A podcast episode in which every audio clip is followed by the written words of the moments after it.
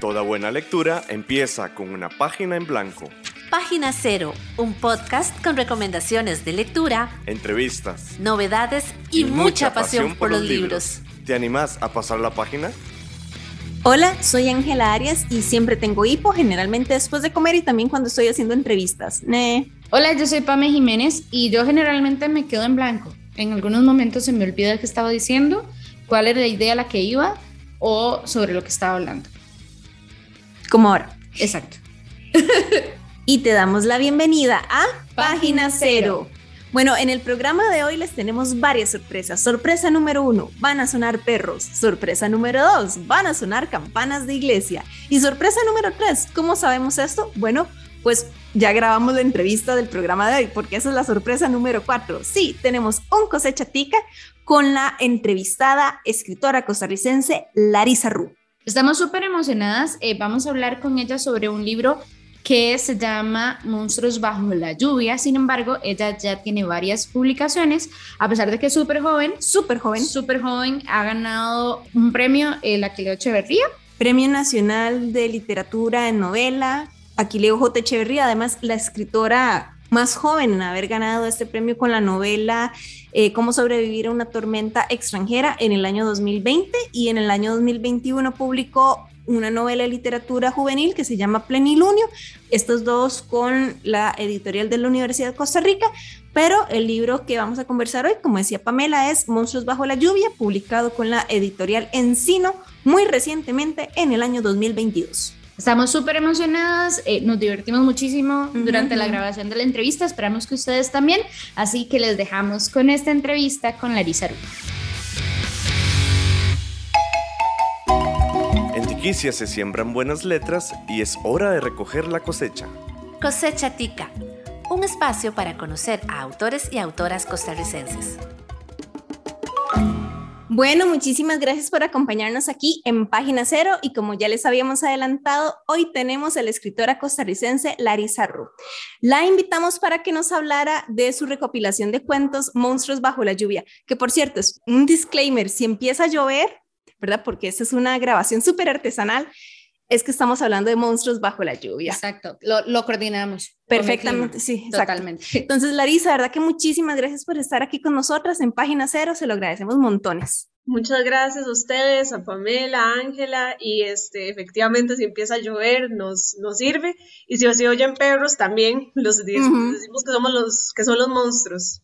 Exacto, total, de los dos lados hay. De los dos lados hay, exactamente. Bueno, queríamos empezar hablando precisamente del título Monstruos bajo la lluvia, ¿verdad? Porque generalmente las recopilaciones de cuentos o los cuentarios llevan el título de uno de los cuentos que conforman ese libro. Sin embargo, Monstruos bajo la lluvia tiene un título que no corresponde a ninguno de los cuentos que conforman esta recopilación. Entonces, ¿a qué se debe el título, eh, sí, de, de, los cuentos Monstruos bajo la lluvia? Bueno, primeramente, para hablar un poco del título, creo que tengo que también mencionar la discusión, no la discusión, la conversación que yo tuve con mi editor para escoger el título porque el título fue posterior a todos los relatos. Entonces, todos los relatos se hicieron en un transcurso de ocho años y pues yo no tenía título. De hecho, eh, mi título provisional era El cuarto de los conejos y otras historias, que es como usualmente vemos a las antologías. Pero hablándolo con mi editor, eh, nos dimos cuenta que en realidad esto viene de una tradición muy canónica, que es este, Edgar Allan Poe, Narraciones Extraordinarias. Entonces, pues muy bien, pero ¿por qué tenemos que estar replicando entonces lo mismo para cada antología de cuentos de terror? Entonces, este, nació la idea de escoger un título que más bien englobara todos los cuentos en uno solo, que los enlazara. Y ya el título en sí viene de la idea de mezclar la parte femenina con la masculina. Bueno, expliquemos por qué masculino y femenino. Eh, Monstruos bajo la lluvia es una antología de cuentos de terror y ficción especulativa en general, fantasía, pero se centra mucho también en, el, el, rol de la mujer en los relatos y la psiquis de la mujer en general. Entonces, la idea era conectar la parte femenina con la parte del terror y sobre todo con el terror grotesco, que la mujer normalmente se asocia a una dimensión más estética del terror, que es lo fantasmagórico. Pero lo grotesco normalmente se asocia cuando es a la mujer a mujeres viejas, a mujeres este, con una sexualidad activa.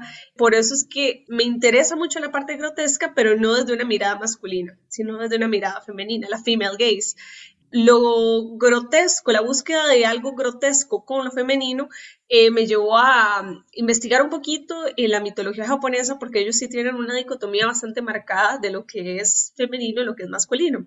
Entonces, lo femenino se asocia al fantasma, al yurei, y lo masculino al ogro, eh, que o al bakemono.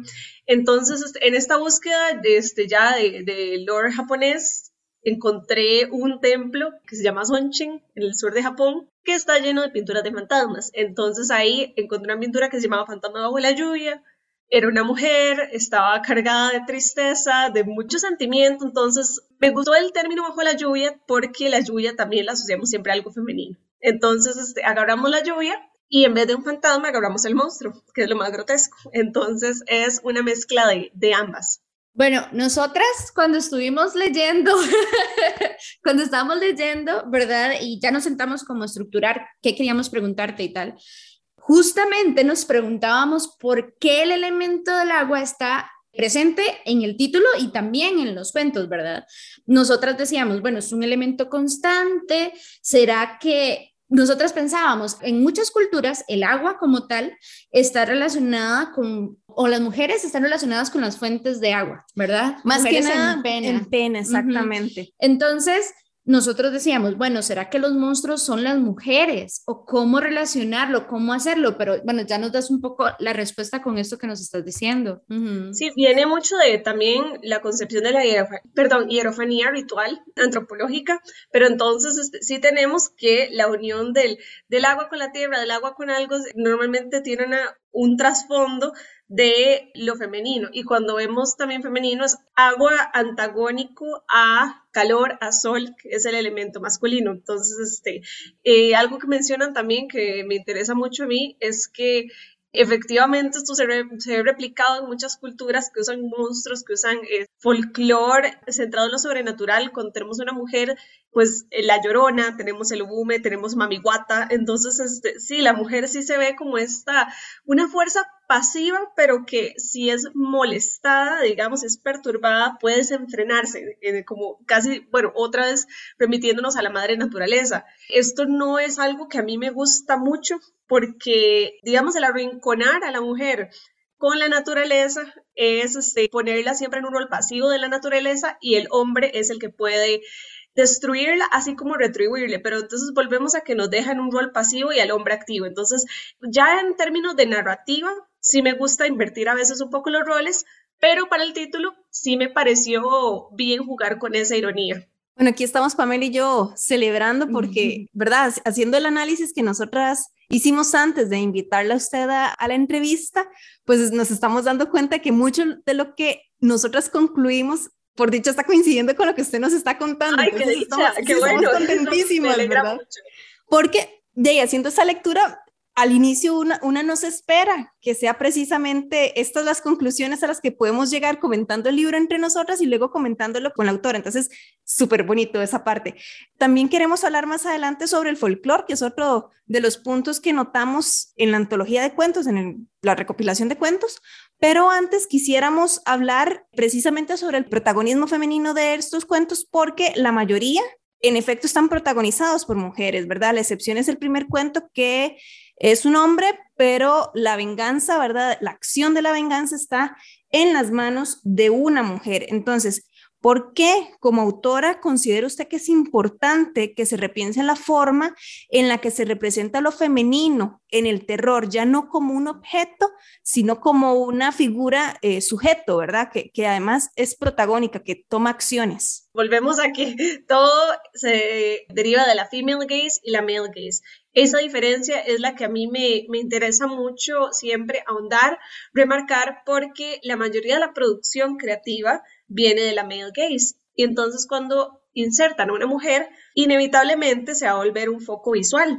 Y esto es herencia de Hitchcock, herencia del Yalo, que la mujer está ligada al terror, pero siempre el elemento visual predomina sobre lo psicológico. Entonces, no se había interesado realmente en ahondar en la psiquis de la mujer hasta relativamente, digamos, una época un poquito más contemporánea. Y eso tiene que ser producción femenina, porque realmente solo nosotras sabemos cuáles son nuestros miedos, qué es lo que tenemos que afrontar y obviamente nosotras sabemos que asustadas, llenas de ira, no necesariamente nos vemos bonitas. Y eso es algo que el cine de terror casi siempre, digamos que representa de una manera errónea, porque una mujer la ponen, si me ponen un slasher de los 70s, hay cierto placer visual en ver a la mujer ensangrentada, corriendo. Eso es algo que a mí me gustaría revertir para volver al elemento humano, sin volver a estas cosas binarias, dicotomías un poquito ya obsoletas, sino es centrarnos en, más en, en, nosotras, en qué sentiríamos nosotras. Entonces, este,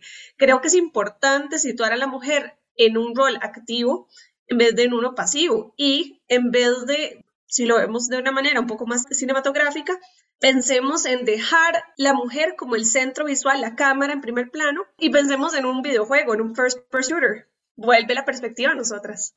Justamente cuando estábamos leyendo, por ejemplo, El cuarto de los conejos o Cuencas, los ojos de Saturno, ¿verdad? Veíamos a mujeres perpetradoras de violencia, ¿verdad? Que cuesta muchísimo también ver ese tipo, digamos, de, de, visiones a partir de ahí de una mujer perpetradora, ¿verdad? Entonces queríamos preguntarte justamente, ¿Por qué como autora considera eso? Importante visibilizar esa cara o esa doble cara de la moneda de la feminidad, ¿verdad? Que no solamente deberíamos o, podemos ser víctimas. Creo que la ambigüedad entre el bien y el mal, entre jugar con esta moralidad, con esta ética, es de ayuda para lograr una mayor complejidad en la mujer, porque todavía tenemos digamos que estereotipos muy marcados de lo que es una mujer, digamos, este, heroína o una villana. Y nosotras en la vida real no nos dividimos en héroes y villanos, igual que los hombres, pero con la mujer todavía está un poquito más marcados esos contornos. Entonces,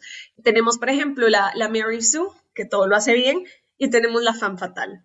Entonces, la Mary Sue no existe, es una versión idealizada de algo que realmente no está ahí y desgraciadamente en el cine todavía la vemos muy muy frecuente y está la fan fatal, que es una mujer que puede ejercer maldad pero siempre tiene un componente sexual y muy marcado de que exhibe, de que derrocha placer sexual. Entonces, volvemos a que esto nos está cosificando, nos está idealizando y volveríamos un poco a, a, lo que es hablar del Madonna Horror Complex. Si tenemos una mujer que es perpetuadora de violencia, pero no la estamos realmente castigando como se castiga en narrativas convencionales, tenemos nada más un personaje complejo, un personaje que puede tener miedo, que puede tener ambiciones, deseos, pero que como todos nosotros puede cometer errores, puede cometer violencia, puede cometer maldad. No estoy diciendo que esté bien, solo digo que es un elemento adicional para añadir capas de complejidad a los personajes. Y ahorita en la próxima sección vamos a hablar del el folclore, ¿verdad? Y la influencia que ha tenido el folclore, qué sé yo, tanto en Latinoamérica como el folclore japonés, que sabemos que usted es una gran admiradora de la cultura japonesa, pero primero están sonando perros de nuestro lado. Sí.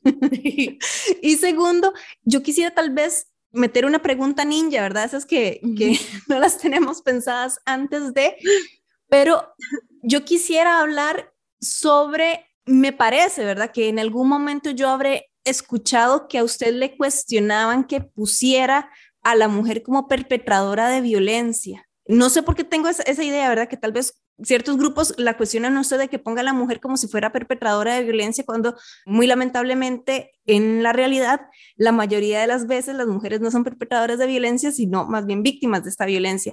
Sin embargo, entonces más bien, ¿cuál es la importancia de que veamos a la mujer como perpetradora de violencia también en la literatura, que se dé esta representación? Bueno, no estaba al tanto de que se empezara a cuestionar de, a mí personalmente no sabía que se me cuestionaba puede ser, puedo ser a mis espaldas, pero este, sí he visto que pasa mucho, pero Sí, no, nada más que fue algo que a mí me pareció haber escuchado. Yo también puedo estar errada, ¿verdad? No, no, no, no. No, pero, pero eh, no sería algo raro porque he visto muchas veces que se cuestiona a creadores de por qué hacen a su, a su protagonista hacer esto o lo otro. Lo que importa aquí creo que es este, el foco de esa violencia, de dónde viene y cómo se lo percibe, digamos, el entorno social o cómo lo percibe el lector. Porque casi siempre que estamos viendo, bueno, no digamos que últimamente, sino 2010, 2015, que se empezó a hablar de la ira femenina, casi siempre se castiga a pesar de que la ira venga de lugares muy justificados. La mujer tiene cierta censura de mostrarse digamos, iracunda y volvemos a la mujer no puede ser violenta porque lo violento se asocia a lo grotesco, lo grotesco se asocia a lo masculino. Entonces, no digo que un personaje tenga que ser perfecto, no digo que un personaje que sea violento tenga que ser admirable, pero sí digo que es importante reconocer la capacidad de la mujer de mostrar las dos caras o las tres o las cuatro o las mil que tenga, porque tenemos una desventaja en la representación con respecto a los personajes masculinos que se han tenido más tiempo, más, este, digamos, este, digestión en la mente de, creadores para desentrañarse un poquito más. Entonces, eh, la mujer todavía es, un proceso que viene ligado muy a lo visual,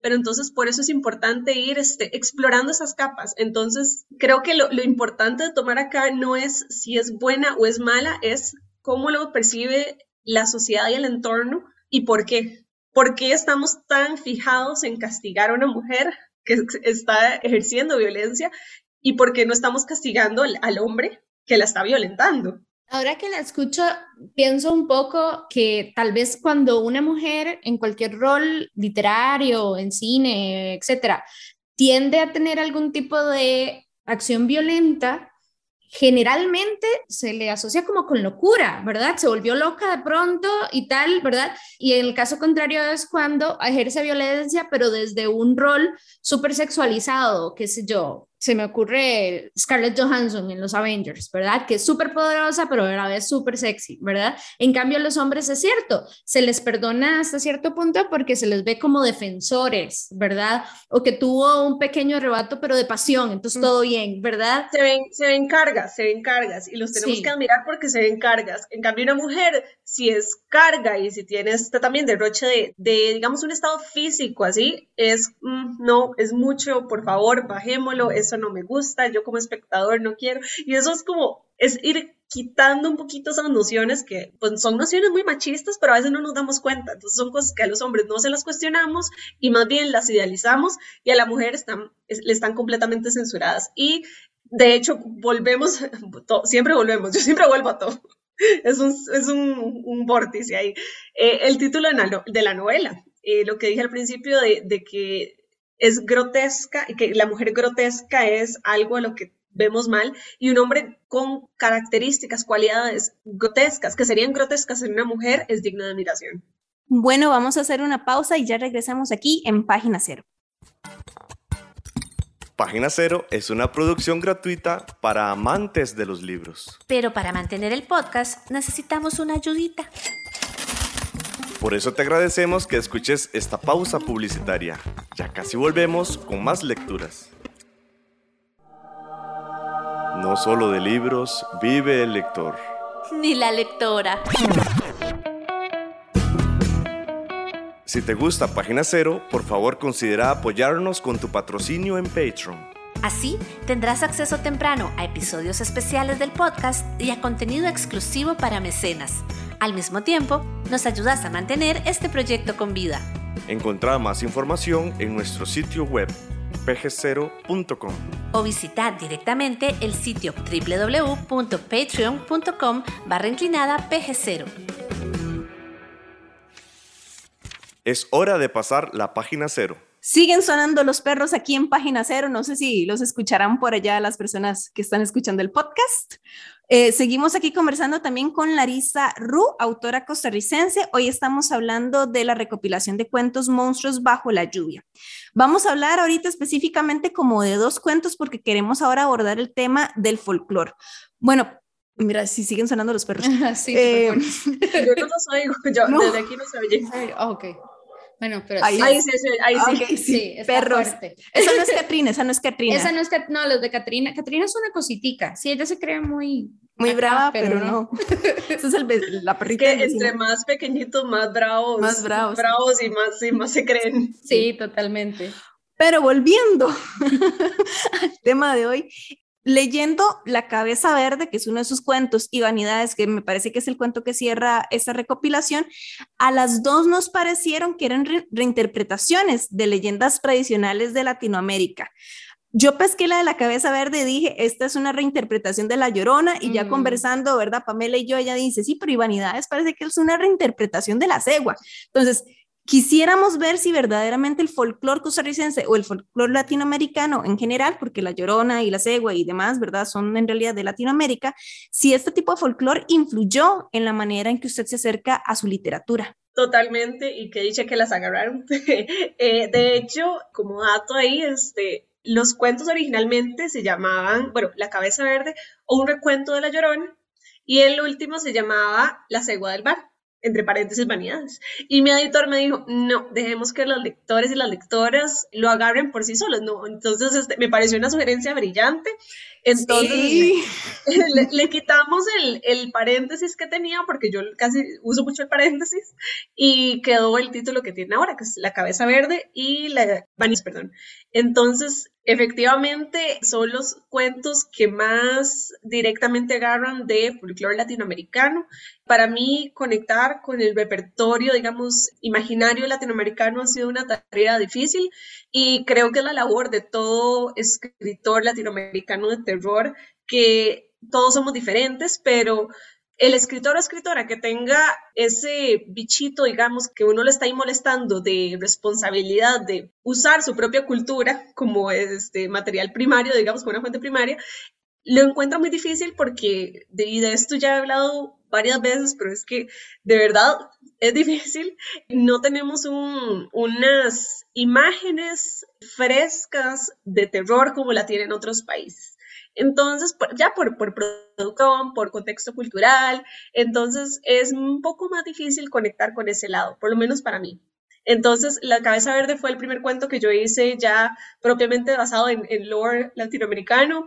Fue una labor ardua, de verdad, para mí. Este, al principio yo odiaba el cuento, ahora es uno de mis favoritos, pero me interesa a mí el hecho de que de folclore latinoamericano estén sacando dos relatos que tienen que ver con mujeres. Estamos hablando de una llorona y de una cegua. Entonces, este, la llorona, que la estamos ligando, y se oyen las campanas de la iglesia. Yo vivo enfrente de una iglesia, no sé si lo oyen. Escuchás Página Cero, una producción sociocultural y educativa sin ánimos de lucro. Todo el material empleado, como música, libros, extractos de audios y demás, se utiliza con propósitos de comentario, crítica, educación e investigación. Estamos en la red. Búscanos en Facebook, Twitter, Instagram y YouTube. En estas redes sociales nos encontrás como PG0. Ok, como empezaron a sonar campanas, por si acaso voy a repetirle la pregunta, ¿verdad? Estábamos hablando sobre... Em, la cabeza verde. La cabeza verde y vanidades, estos cuentos que evidentemente tienen ascendencia literaria. Sí, sí, sí. ¿verdad? En el folclore. Eh, ascendencia suena más bonito. Sí, sí, sí, me parece como con más sustancia. Entonces, tal vez si podría como retomar la idea antes de que sonaran las campanas de la iglesia, ¿verdad? Sobre esta ascendencia que tienen en, sus cuentos. Y si también de repente eh, hay también otra influencia de este folclore en alguno de los otros cuentos y que nosotros no los captamos, tal vez. Bueno, ahorita hablé de, de la labor de, del escritor y la escritora costarricense en trabajar propiamente con folclore latinoamericano, que, bueno, en resumen, es complicado. Pero entonces a mí me parece muy interesante que estos dos relatos, que son de las leyendas más populares aquí en Costa Rica, que son de las que nos quedan, digamos, este, leyendas con un trasfondo así como muy colonial, tienen que ver con mujeres y una tiene que ver con una mujer que la tildamos de que se volvió loca, y estoy haciendo comillas aquí porque no me van en el, en el audio, estoy haciendo unas comillas, y otra que seduce a hombres en la carretera. Entonces, hablamos otra vez de la mujer que tildamos de loca y no loca por cualquier cosa, no estamos hablando de un loco clínico, digamos, de una de lo que se podría considerar verdaderamente como como algo muy muy grave y cosas que ya la persona no tiene control sobre, sino estamos hablando de que una mujer la tildamos de loca porque en algunos relatos de la variaciones de relatos de la Llorona vemos que la violaron y quedó embarazada y no sabía qué hacer con su hijo y lo tiró al río, y en otros que nada más, pues resultó que no quería a su hijo, lo botó al río y después lo quiso de nuevo, entonces empieza a buscar niños. Ok, entonces estábamos hablando de una mujer con una maternidad, asociándola a la maternidad, y después tiene un componente de violencia sexual, y la mala la mujer. Y con la cegua tenemos un arquetipo perfecto de una fan fatal, porque inicialmente se ve bonita, pero ¿qué pasa si analizamos que tal vez esa cegua, tal vez esa mujer, genuinamente tiene un deseo sexual? Entonces, ¿por qué la, la monstrificamos?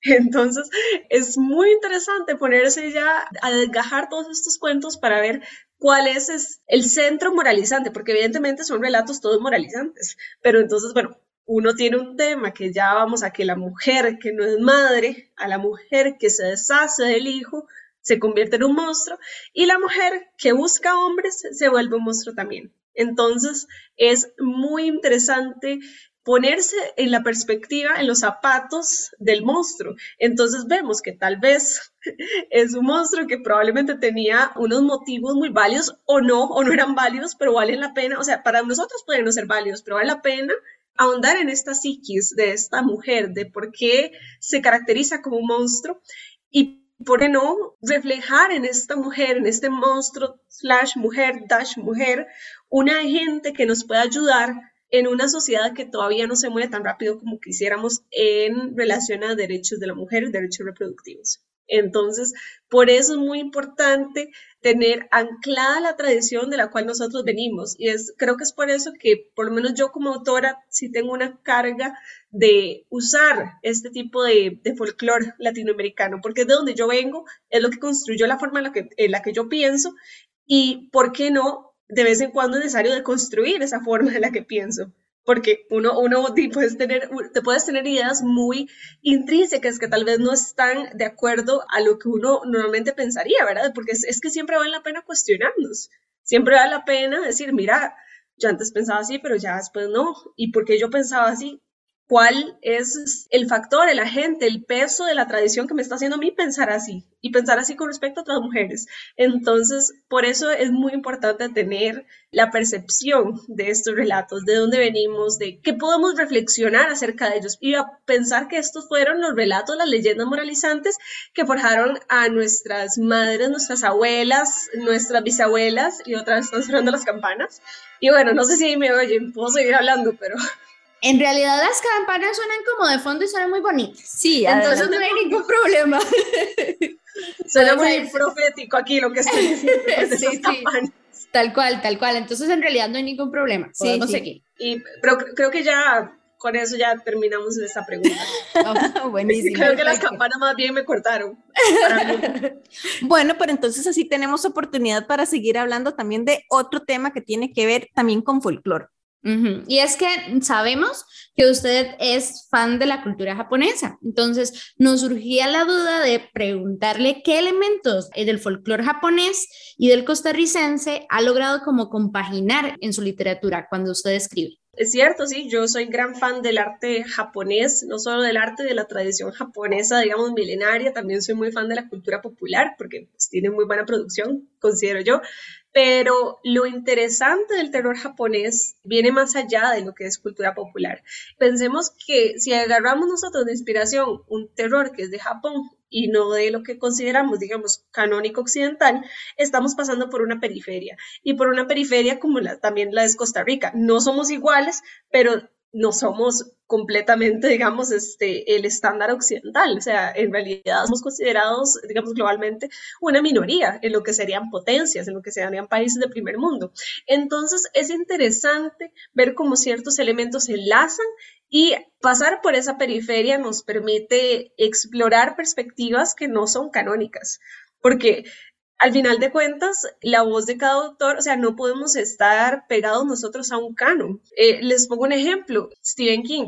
Nadie va a decir que Stephen King es un, mal escritor, para nada. Es, de hecho, la ley es el canon para escribir terror contemporáneo. Ahora, ¿por qué yo no recomiendo si un autor quiere empezar a escribir un terror latinoamericano, digamos propiamente yo, por qué yo no recomendaría a Stephen King? Porque Stephen King tiene su propia perspectiva de una posición de poder, ya por nacimiento, cultural, y puntualmente, digamos, en general, el terror canónico se ha alimentado de nociones y lucrado de estas nociones, que es el miedo a lo desconocido. Y esa es una noción para mí muy colonial. Entonces, mientras sigamos replicando este tipo de terror, no estamos vocalizando nuestros propios miedos ya como latinos, ya como periferia. Entonces, el encontrar incidencias en otro tipo de terror, en pasar por la periferia, me ayuda a mí mucho visualmente y, eh, digamos, temáticamente. Entonces, visualmente, ¿por qué? Porque, bueno, pasemos por la periferia de nuevo, crucemos ese puente, vámonos a Japón, vámonos a Tailandia, tienen un clima que se asemeja mucho a este. En general, ya el escenario lo tenemos. Podemos entonces encontrar ciertas ciencias que nos pueden ayudar a desarrollar un lenguaje visual propio. Y vámonos al, al, contenido. Centrémonos en Japón, en el Japón de los 2000, el J-horror. Este fue un fenómeno en el cine muy interesante porque usa muchas mujeres, usa la atmósfera, sobre todo como el elemento principal del terror.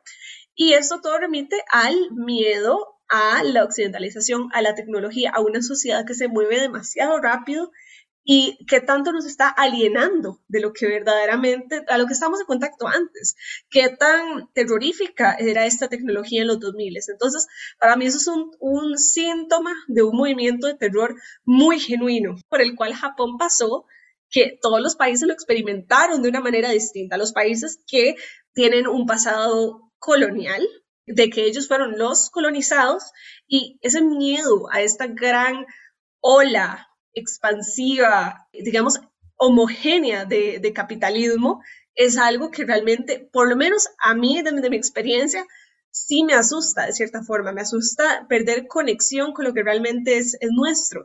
Entonces, por eso yo creo que en mi caso lo encontré en Japón, el niche, la conexión visual, la conexión temática, pero por eso creo que es importante que cada escritor o escritora encuentre también su fuente de inspiración y no hablo solamente del lore latinoamericano, sino que encuentre conexiones, incidencias visuales, temáticas en otros lugares y que realmente resuenen con uno. Pero por eso es que remarco en que es importante ver lo que están produciendo otros lugares y no solamente la tradición canónica que nosotros consumimos, porque al final de cuentas estamos replicando a lo que cierto sector le teme.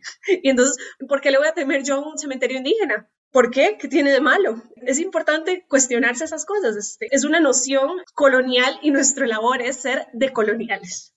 Escuchando la reflexión se me venía a la cabeza, no sé si será como el ejemplo más correcto, pero es lo que se me vino y es todo el boom que hubo con el juego del calamar, esta producción coreana, ¿verdad? Que mucha gente tuvo mucha, eh, y me acuerdo podcasts que yo escucho que decían, no puedo creer que yo viviendo en Latinoamérica, allá alguien en Corea estuviera jugando el mismo juego que yo con el tema de luz verde, luz roja, que aquí sería un, dos, tres, pesitos stop, en mi tiempo se le decía así, que eh, generó como un vínculo y también hace una crítica muy grande sobre lo que es vivir en una sociedad capitalista, lo que requiere, ¿verdad? Los problemas que existen.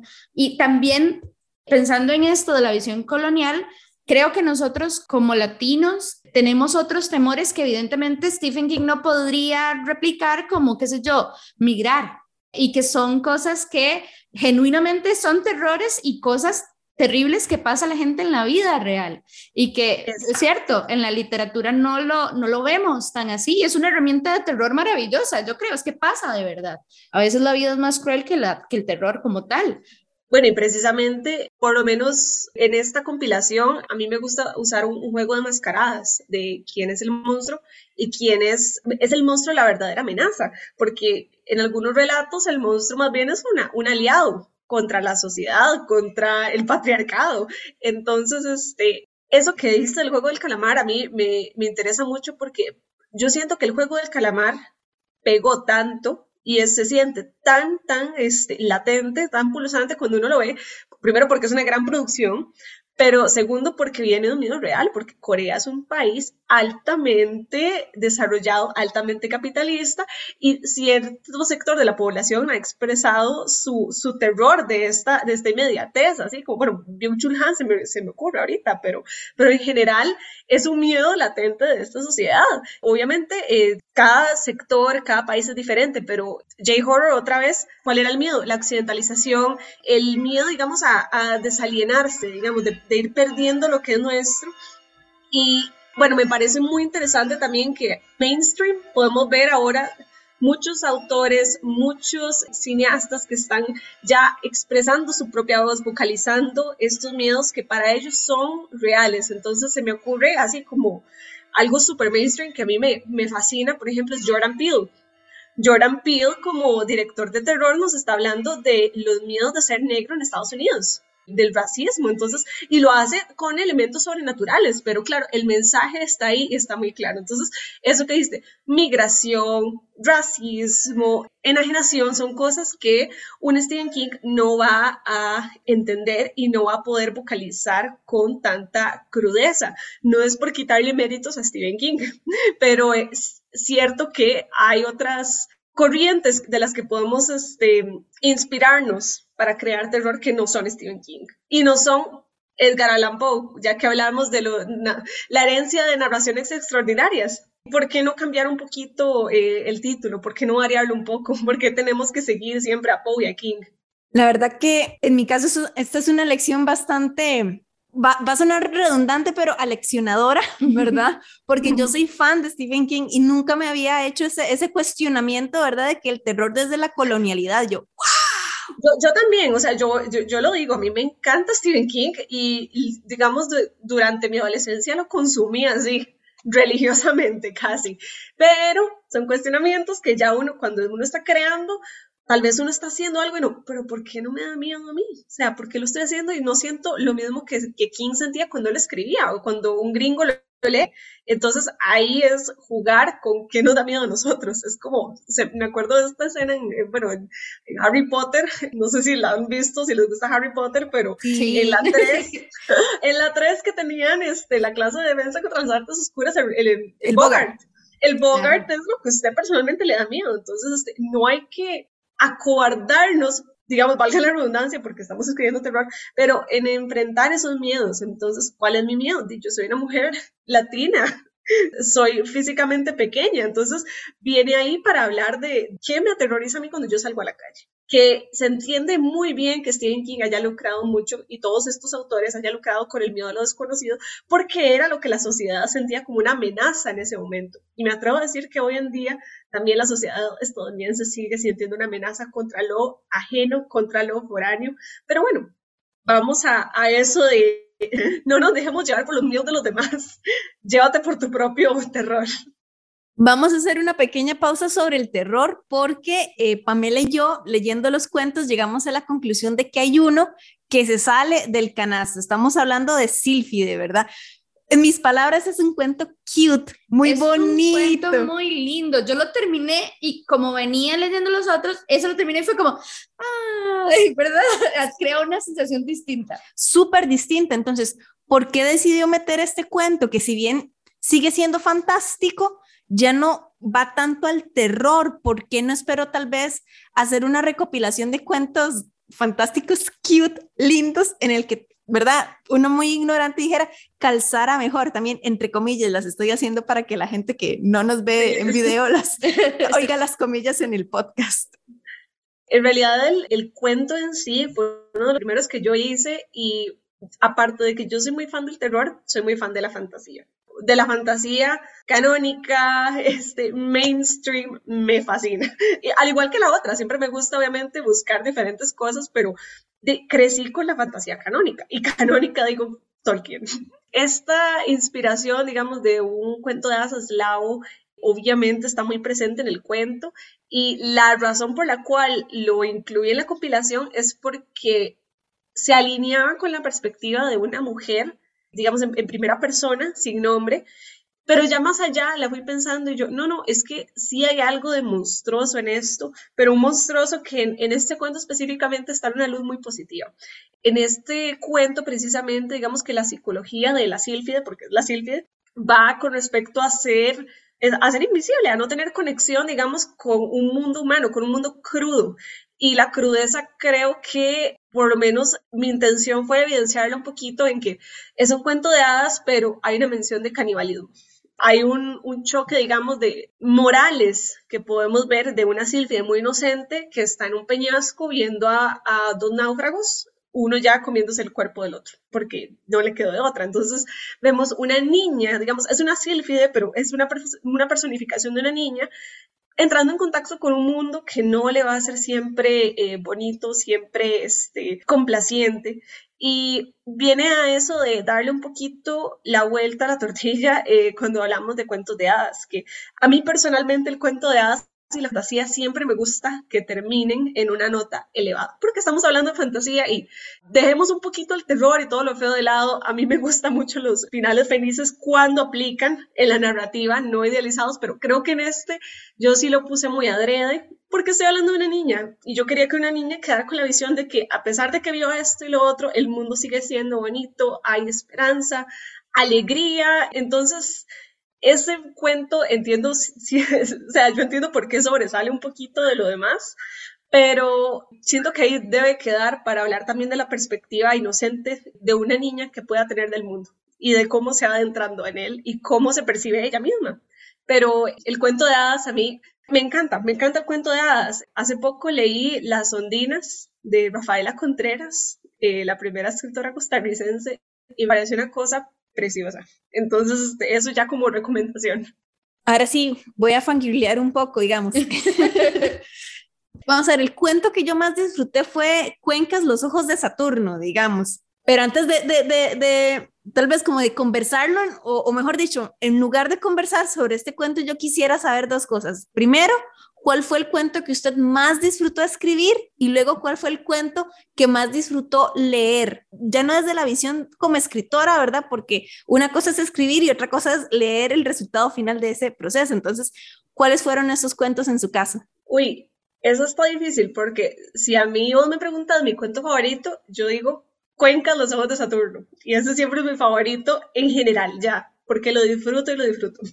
ya que yo pues tuve, digamos, muy buena experiencia escribiéndolo.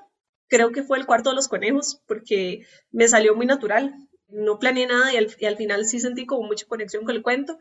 Digamos que disfruté en, hacer. Y en leer, creo que el que más me gusta es, puede ser La cabeza verde o puede ser Los cerdos de la mansión Ackerman. Alguno de esos dos. Y ahí es una cara de asco que me fascina. Yo es no, que yo no soporto ese cuento. Ajá, a, Pamela a mí me encantó el de los cerdos. es que me generaba tanta incomodidad que yo terminé y dije, wow. Sí, no, yo, yo, encontré mucho gore en ese cuento. En, en realidad hay mucho gore en todos y a mí me da como un poco así como, ay, es que hay mucho, mucho, mucho gore. Tal vez yo no soy la lectora para este, sí, pero digamos, en el caso de Cuencas, los ojos de Saturno, ¿verdad? Por un lado me da como esta sensación de que empieza la criatura monstruosa, ¿verdad? Que está acosando a esta chica, es un acosador, ¿verdad? Pero luego termina de alguna manera convirtiéndose en aliado de ella. Pero, y hasta como que cambian los, sí, los sí, papeles ¿verdad? hasta cierto punto. Pero, pero es un acosador y, y, la castiga a ella por la manera en que se relaciona con demás personas, ¿verdad? Entonces a mí eso me generaba como el golpe, pero al mismo tiempo ¿verdad? El golpe feminista de no, usted no puede terminar de pareja con la persona que la está acosando y que la está abusando emocionalmente, ¿verdad? No, pero al mismo tiempo yo decía, sí, pero está muy chiva también que la chavala diga, ok, amigo, venga y ayúdeme. Sí, venga, ayúdeme, ahora usted también me va a ayudar a conseguir mi venganza, ¿verdad? Entonces, esa dinámica a mí me gustó, no sé si es que hay algo mal conmigo. Eh, sí, no, habría algo, habría algo muy malo conmigo también, porque yo lo porque yo lo hice, pero eh, sí, eh, más allá de ver una persecución, digamos, sexual en el cuento por parte de la entidad, digamos, demoníaca que es Saturno, chica, que sí la hay, o sea, no voy a decir que no, no la hay, sí la hay. Lo que me gusta, digamos, es este, explorar el lado maquiavélico de cómo puedo yo usar esto a mi favor. Y al final uno puede decir, la muchacha es buena o la muchacha es mala, si vamos, si vamos así como con alineamientos morales clásicos, pero es que me parece un, un acto, digamos, este, interesante el invertir los papeles. Yo incluso, así ya de mi lado, yo he imaginado eh, líneas de historia que siguen a los ojos de Saturno y siempre tiene que ver con esto de que en Saturno en realidad siempre fue un personaje sumamente sumiso y este, estaba buscando entrar dentro de la sumisión de la muchacha. Entonces, este, el que ella experimente con este lado de me han hecho tanto mal, he estado tan asustada que voy a usar eso a mi favor, pues no la convierte precisamente para mí, por lo menos, en una figura de admiración, no. En un personaje interesante, claro que sí. Entonces, por ahí va la cosa de que quién es el monstruo y quién no, porque creo que los ojos de Saturno sí es un poco contundente, digamos, las ambiciones de ella, porque las ambiciones de ella no es lo tengo de esclavo aquí para que me traiga un fresquito, es que la muchacha termina con una sed de sangre hasta cierto punto, que la, va a, usarla, digamos, a, a manipularla de una forma que, ok, me perciben de esta forma, pero yo de otro lado mi ira femenina por todo lo que me ha pasado sale de esta forma. Entonces, este, Sí, no, no insto a nadie, digamos, o sea, no, a que admire ser la muchacha hasta cierto punto, hasta cierto punto, digamos, somos mujeres, hacemos lo que, lo que tenemos que hacer como podamos, digamos, para defendernos, pero bueno, esa es como el, el, la moral, digamos, del cuento, de qué tiene que ser una mujer para salir adelante en un mundo tan plagado de, porque el cuento está lleno, y tener razón, está lleno de acoso, y no solo por parte de Saturno, sino que hay, digamos, una cultura de violación muy presente en la escena del bar. Entonces, este, sí es, es importante ir viendo, ¿verdad? Estas nociones de, de quién es bueno, quién es malo y quién precisamente puede ser completamente neutral y no por eso dejar de ser menos cautivante. Se nos acaba el tiempo, pero antes de terminar, queríamos preguntarte nuevos proyectos. ¿Qué viene para para Larisa como escritora? Sí, porque además usted ha publicado seguido, digamos, en los últimos tres años con, ay, este, el que ganó el Premio Nacional, ¿Cómo sobrevivir a una tormenta extranjera? Ya, es que se me había olvidado. Luego con Plenilunio y ahora con Monstruos Bajo la Lluvia. Yo, yo, la tengo vigilada, o para que se dé cuenta, ¿verdad? Eso se bien. Pero entonces sí, para el próximo año, no sé, yo no le estoy diciendo que publique el próximo año, pero es que me llama mucho la atención. Pero es que queremos agendarlo ya, ponerle una marquita para estar. No, no, no, y es que a mí me llama ah. mucho la atención que esté publicando año tras año, además yo creo que eso ya tiene que ver ya con que yo soy muy obsesiva con la escritura, yo no paro y yo tengo mucho material que más bien no es por no es por lapsus de escritora de que me quiero dar una, o sea, como que me dé una vacación o esto, lo otro, no, no, si usted me dice trabaje, yo yo breteo. Ha sido porque no he encontrado, digamos, dónde publicar. Entonces, eh, yo tuve, digamos, un periodo de producción bastante intenso, que todavía tengo libros ya hechos que necesitan trabajo, pero están y depende un poquito más de las oportunidades que me den a mí como autora este, para publicar. Y yo entiendo que lo que tal vez tengo en mente no es lo que pide el mercado, pero me gustaría sacarlo. Yo ahorita, este, aquí entre nos, entre nosotras tres y todo el mundo que nos está escuchando. Eso es lo que es eso. Entre nosotros ¿Lo podemos quitar o lo podemos ver? No, no, no, no, no, no, no es ningún secreto. Yo trabajo mucho con fantasía y me encantan los libros de fantasía y las sagas. Y tengo tres listos que ya yo digo, o sea, si, si les gusta lo publica, pero hay que ver qué, qué les gusta a, a, los editores, a las casas de publicación en general. Este, uno a veces tiene que ceder un poquito, tiene que ceder uno, ¿verdad? Porque uno, el, la meta de uno como autor, claro, obviamente es expresarme, es focalizar yo lo mío, pero también es que me lean. Entonces, este, tiene que ver un, un, poquito ya con lo que pide el mercado, con la tradición, digamos, literaria costarricense, que en general ha sido de realismo mágico, y por eso me pone feliz que ahora estamos centrados en este fenómeno, digamos, de Mariana Enríquez, de ficción especulativa, pero bueno, ahí están las cosas ya depende de, de cuándo yo logre este, publicarlas, ya sacarlas propiamente impresas, pero bueno, yo sí tengo unos proyectos, pero todos son de fantasía. Lo vamos a tener anotado, entonces. Perfecto, porque yo soy la que lee fantasía y de hecho tengo ahorita anotado Pleniluni, ya lo tengo comprado, digamos, ah, para, para leer. fantasía juvenil.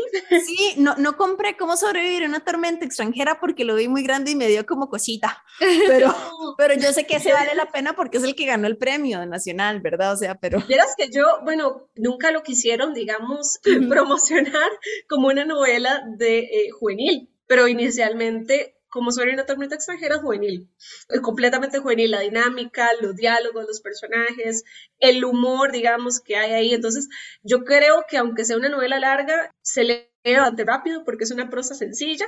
Y Plenilunio sí, sí lo, eh, creo que ya el componente de la magia dijeron, esto ya no lo podemos pasar por algo serio, entonces sí es fantasía juvenil y lo tenemos que poner en la portada, pero para mí los dos son juveniles, solo que uno es fantasía y el otro es más ficción. Está bien, está bien, ya. En todo caso, que sepa que plenilunio ahí lo tengo vigiado, ¿verdad? bueno, no, ojalá les guste la fantasía juvenil. Ese no, no tiene mucho gore, entonces tal vez lo disfruté. Vamos a ver.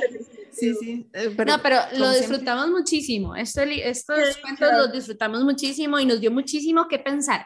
Y estamos orgullosas de haber llegado a las conclusiones que por dicha parece que tienen conexión con lo que usted estaba pensando a la hora de escribirlo. O sea, pues, sí, sí, a mí como autora me pone súper contenta. O me pone contenta también escuchar cosas que, que, yo no había pensado, ¿verdad? Y porque eso es ver que el, lector está imaginando cosas que no están ahí, que genial, porque este, significa que la pensaron.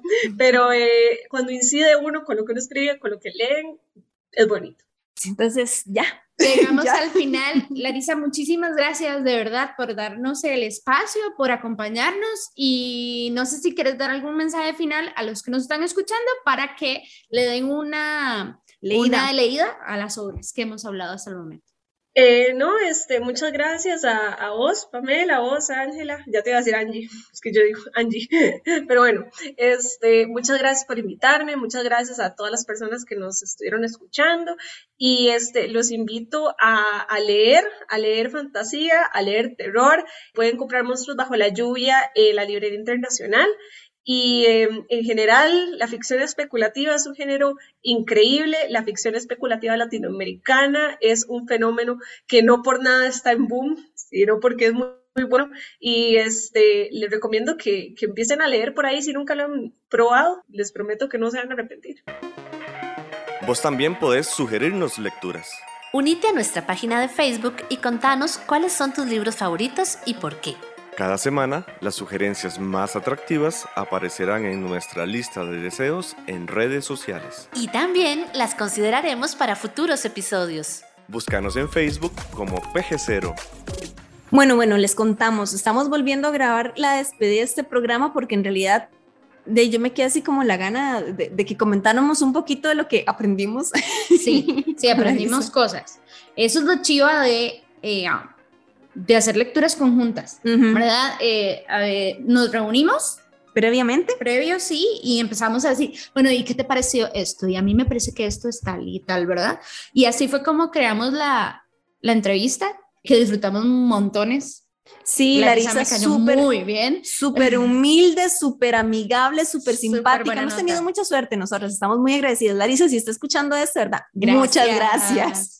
Este, vamos a estar pendientes de todo lo que publique, claro que sí. Y por eso es que también quiero aprovechar para invitarles a todos los que nos escuchan, de que nos cuenten a ustedes en el blog, en nuestras redes sociales, sobre los libros, sobre si ya leyeron este, si hay otro, porque así hacemos una lectura muchísimo más participativa entre todos y podemos ver tal vez líneas que a nosotras se nos escaparon perfectamente. Sí, a nosotras, digamos, quedamos súper felices de que cuando conversamos el libro previamente, de hecho, parece como que acertamos varias ideas, ¿verdad?, de pensamiento con la autora sin haber conversado con ella. Entonces la mm. entrevista fue como una confirmación de que eh, pusimos atención. Exacto. Bueno, y también que es muy buena escritora, ¿no? Que su mensaje está súper, súper claro.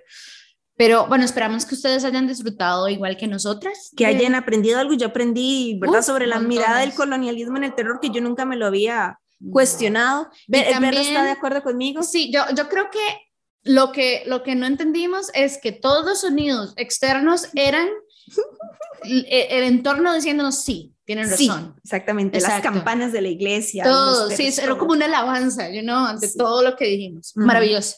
Pero bueno, los dejamos entonces y les dejamos entonces. Muchísimas gracias por estar con nosotras y les esperamos en otro episodio de Página, Cero. Bye bye. Para escuchar más episodios de Página Cero, visita nuestro sitio web pgcero.com. Ahí también encontrarás más recomendaciones literarias para que pases la página en blanco.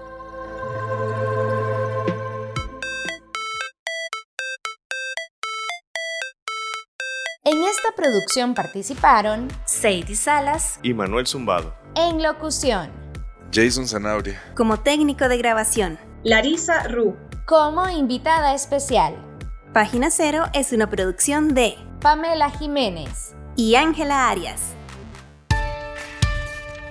Página Cero es una producción sociocultural y educativa sin ánimos de lucro. Para más recomendaciones literarias, visita nuestro sitio web pg0.com. Para cualquier consulta o sugerencia, escribinos al correo electrónico pg0.gmail.com.